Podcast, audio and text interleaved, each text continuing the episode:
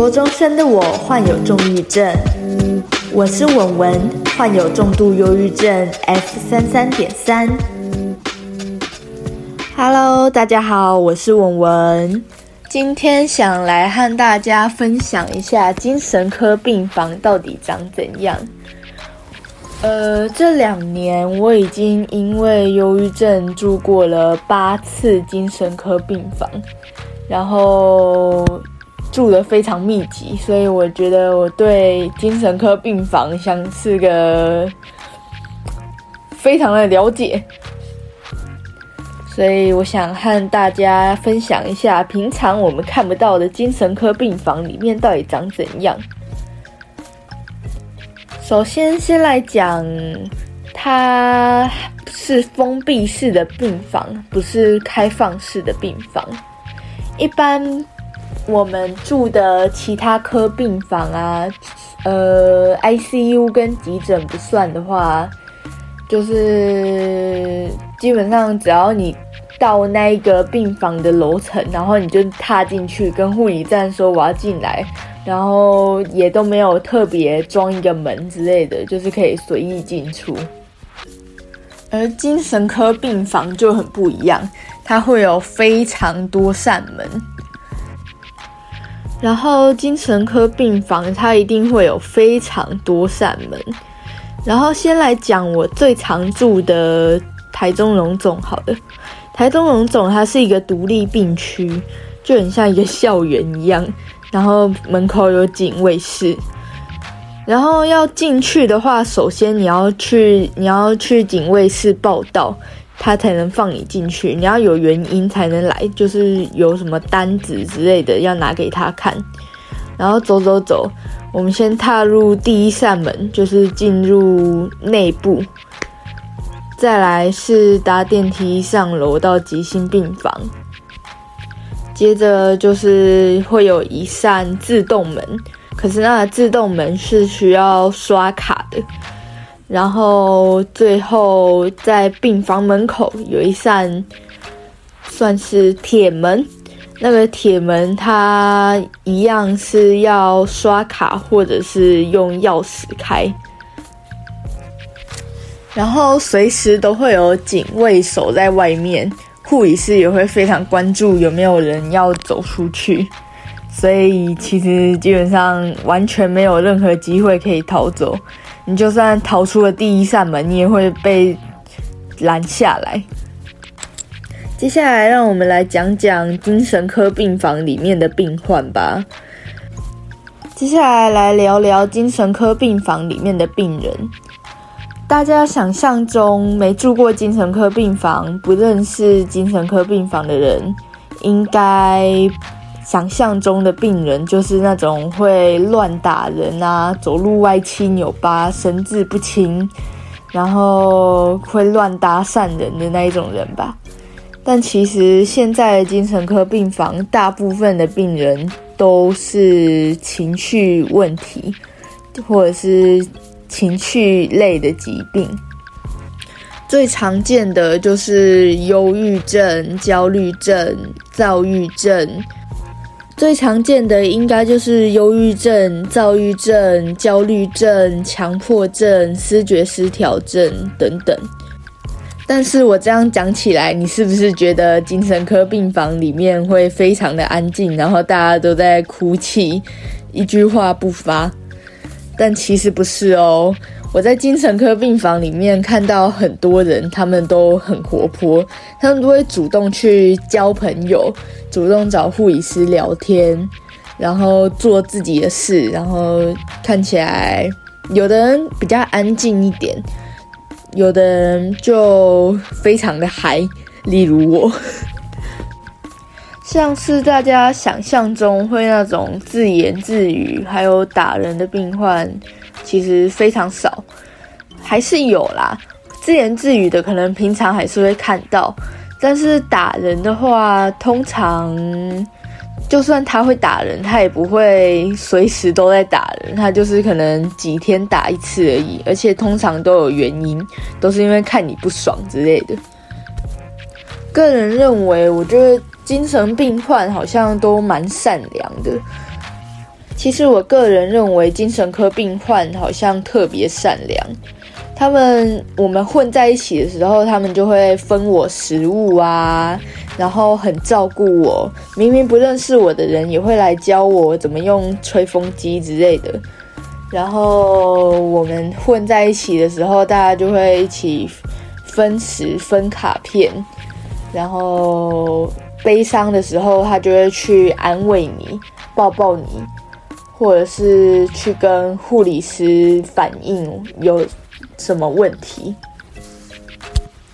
我还常常遇到，就是精神科病患，他们情绪崩溃的原因，就是因为朋友背叛他，或者是朋友不收他礼物之类的。我就觉得他们心思蛮细腻的。接着来和大家分享，精神科病房都会有哪些医疗人员。首先，最重要的当然就是护理师。护理师的话分为白班、早班、小夜班，他们八小时轮一次班，然后他们三十分钟会来点名一次，来看你的状况，看你在哪里，在做什么。接着，你有任何问题，你有身体不舒服啊，或者是你的病服什么的。有问题，你都可以找护理师。然后大家护理师们常常在说，当护理师还要学着修电视，还有马桶等等。我在精神科病房确实是这样，大家常常去很大声的去跟护理师说：“哎，护理师，那一间马桶坏了，护理师没有卫生纸了，护理师，为什么电视卡卡的？”然后护理师就要开始帮我们修理东西。我还看过一个我很喜欢的护理师，他电脑坏掉了，他就在那里修了三十分钟到一个小时。接着第二个重要的人物就是护佐，有人叫班长，也有人叫大哥。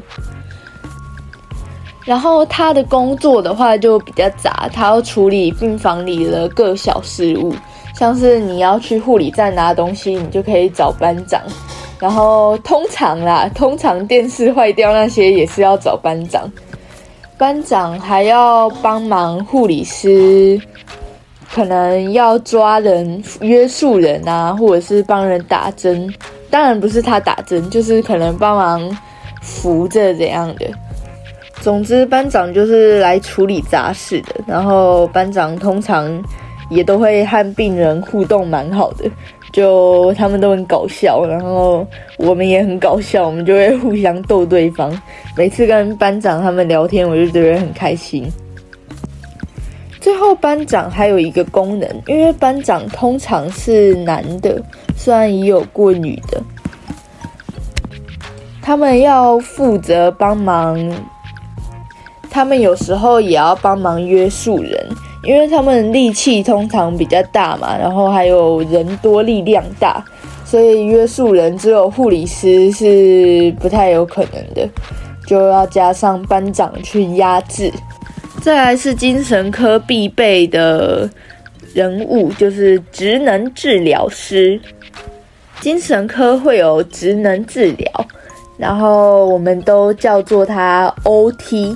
英文的 OT，我们各家医院的职能治疗不太一样。像我住的荣总，它可能就比较职能治疗比较多样化，可能会有手作，像是你可以做花、做玫瑰花、做纸雕，然后或者是画画、写书法。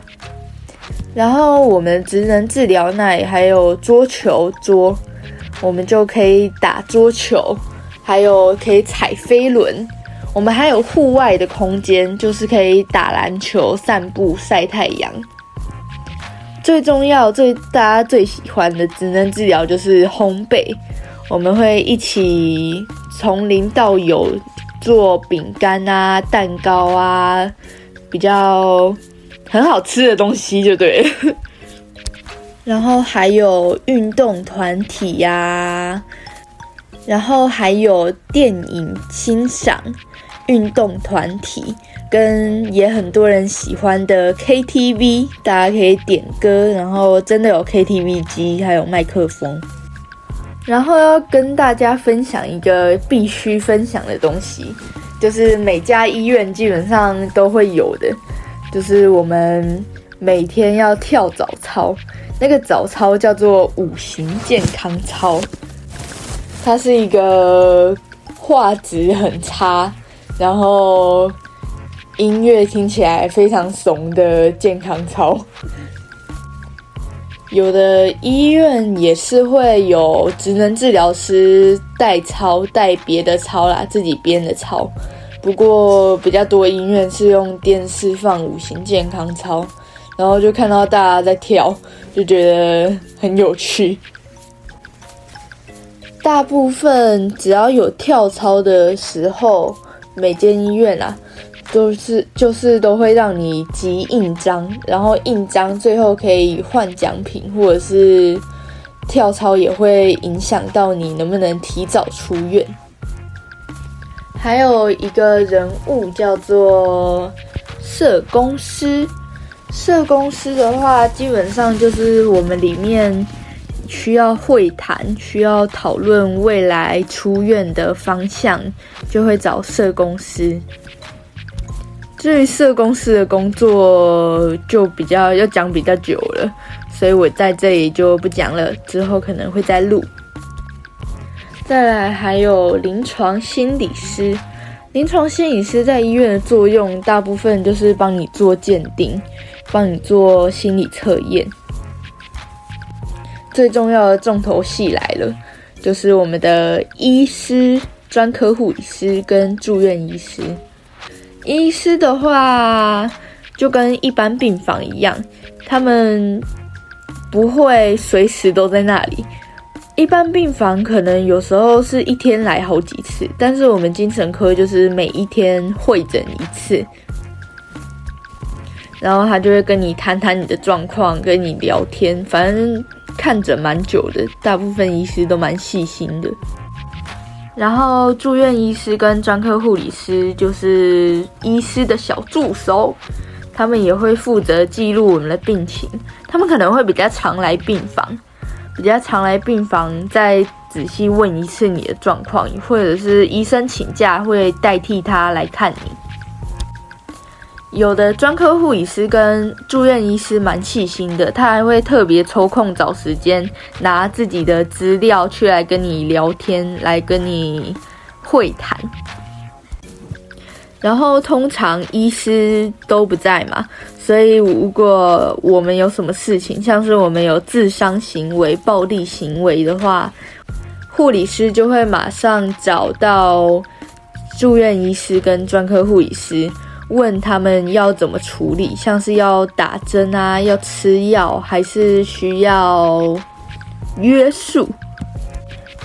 然后，如果我们有比较严重的病情状况，也都要找专科护理师跟住院医师。其实，我觉得除了护理师以外，专科护理师和住院医师也算算是我们第二个亲密的人。然后再来要讲的是精神科病房的规律性。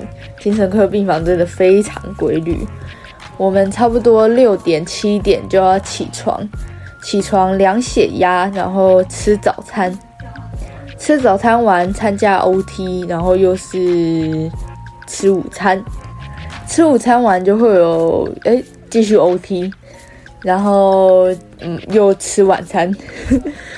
然后中间差不多早中午晚都会有一次跳操，晚上的话就没有 OT 了，毕竟 OT 老师下班了嘛。